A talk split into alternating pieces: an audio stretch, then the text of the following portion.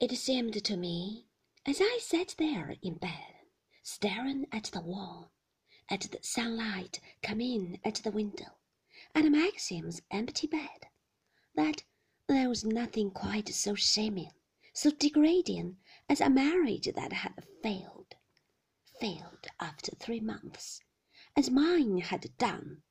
For I had no illusions left now. I no longer made any effort to pretend. Last night had shown me too well. My marriage was a failure. All the things that people would say about it if they knew were true. We did not get on.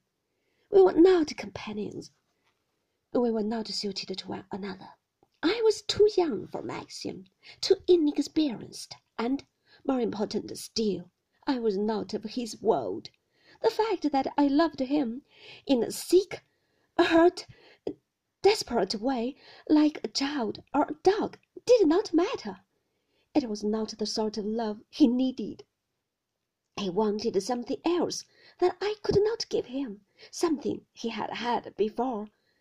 I thought of the youthful, almost hysterical excitement and conceit with which I had gone into this marriage, imagining I would bring happiness to Maxim, who had known much greater happiness before.